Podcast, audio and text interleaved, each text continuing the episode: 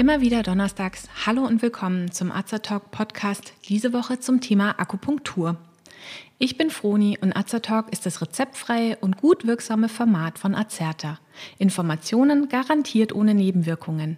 Tipps von Apothekerinnen und heute auch von mir für Ihre Gesundheit.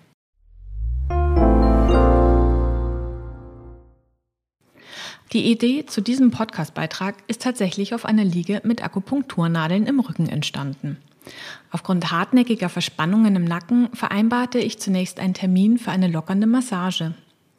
Als der Heilpraktiker meines Vertrauens mir darüber hinaus Akupunktur anbot, um den Schmerz auszuleiten, war ich neugierig und nahm das Angebot an. Da lag ich dann also mit etwa zehn Einmalnadeln verteilt auf Nacken, oberem Rücken und Unterarm und fragte mich, was ist Akupunktur eigentlich? Wirkt das überhaupt? Und wieso fühlt sich mein Arm so seltsam pelzig und gleichzeitig warm an? Allerhöchste Zeit, etwas zu recherchieren und die Antworten auch hier für Sie zusammenzufassen. Was ist Akupunktur? Fangen wir von vorne an. Das lateinische Wort Acus bedeutet Nadeln und Punctio wird mit Stechen übersetzt. Erstmals schriftlich erwähnt wird Akupunktur bereits vor über 2500 Jahren in China. Die klassische Akupunktur beruht auf den Lehren von Yin und Yang. Entgegen den westlichen Erkenntnissen geht die traditionell chinesische Medizin, kurz TCM, von einer etwas anderen Ansicht der Anatomie des menschlichen Körpers aus. Im Zentrum steht dabei die Lebensenergie, genannt Qi. Fließt die Lebensenergie harmonisch durch den Körper, ist der Mensch gesund und es geht ihm gut. Die TCM ergänzt die Lehre der Akupunktur um die Theorie der Meridiane und geht davon aus, dass im Körper etwa 700 Punkte unter der Hautoberfläche liegen, davon etwa 400 Akupunkturpunkte, mithilfe derer die Meridiane im Körper erreicht werden können. Die Yin-Meridiane verlaufen an der Körpervorder- bzw. Innenseite und werden beispielsweise den Organen Herz, Leber oder auch Niere zugeordnet. Die Yang-Meridiane, wie zum Beispiel Magen- oder Dünndarm-Meridiane, liegen auf der Rückseite. Vielleicht noch kurz zur Erklärung. Die Meridiane meinen sozusagen Bahnen, also spezielle Verbindungen in unserem Körper zu Organen, Körperfunktionen oder auch der Psyche. Wird der harmonische Fluss des Qi nun in einem der Organe blockiert, zum Beispiel durch eine Erkrankung oder Verletzung, kann durch Aktivierung der Akupunkturpunkte diese Blockade gelöst werden. Die Schmerzen werden weniger, der Patient fühlt sich im Idealfall wieder besser.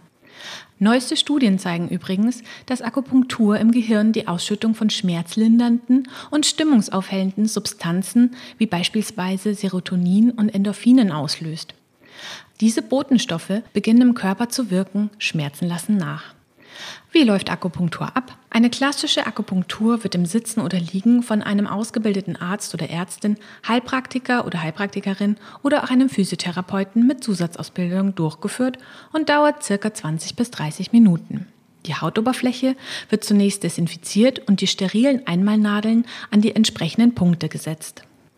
Mir hat der Tipp geholfen, kurz vor dem Peaks tief einzuatmen und zu entspannen, denn zugegeben, ein bisschen eigenartig fühlt er sich schon an.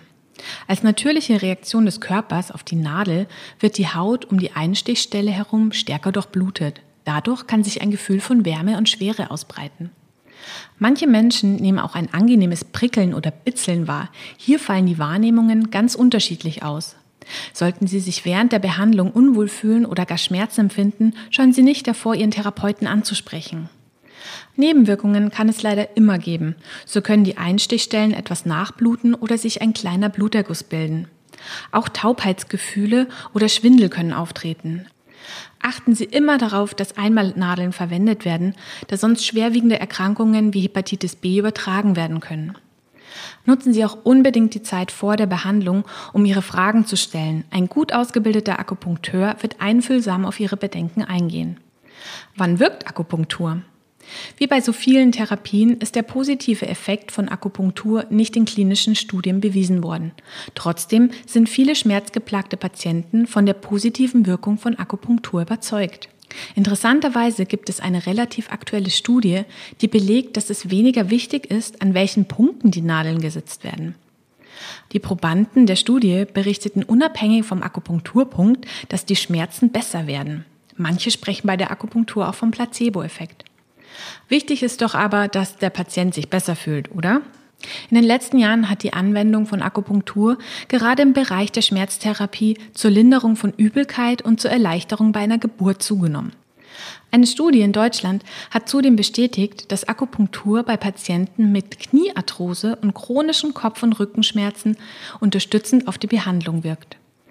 Die Indikationsliste der Weltgesundheitsorganisation beinhaltet darüber hinaus noch Erkrankungen der Atemwege, Magen-Darm-Beschwerden sowie gynäkologische Erkrankungen. Wie Sie sicherlich auch aus unseren Podcast-Beiträgen wissen, übernehmen die Krankenkassen alternative Heilmethoden häufig nicht. Seit 2007 wird Akupunktur aber von allen Krankenkassen in Deutschland übernommen.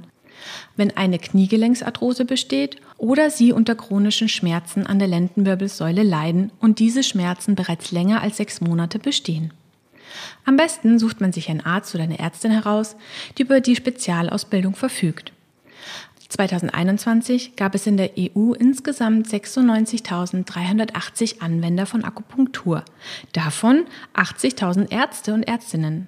Eine Zahl, die doch dafür spricht, dass sich auch unsere westliche Medizin für die Lehren der traditionell chinesischen Medizin interessiert. Wie bereits erwähnt, bieten aber auch Heilpraktiker, Heilpraktikerinnen oder auch Physiotherapeutinnen Akupunktur an. Bezüglich der Kostenübernahme sollten Sie vorab aber mit Ihrer Krankenkasse sprechen, außer Sie haben die Akupunktur per Rezept verschrieben bekommen. Mir persönlich hat die Akupunktur übrigens sehr gut gefallen. Die Verspannungen im Nacken und die damit verbundenen Schmerzen sind besser geworden.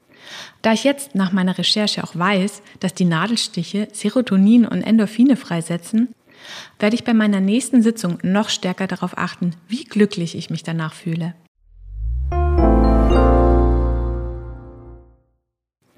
Wenn Sie sich für uns und unsere Fortbildungsvideos interessieren, besuchen Sie uns gerne auf azerta.de oder folgen Sie uns auf Instagram oder Facebook. Wir weisen darauf hin, dass dieser Podcast kein Ersatz für eine persönliche Beratung bei einem Arzt oder Apotheker darstellt, dass es keine Therapie ersetzt und lediglich der Information dient. Thematisch erhebt der Beitrag keinen Anspruch auf Vollständigkeit. Vielen Dank fürs Zuhören, empfehlen Sie uns gerne weiter und bis zum nächsten Donnerstag. Bleiben Sie gesund und informiert.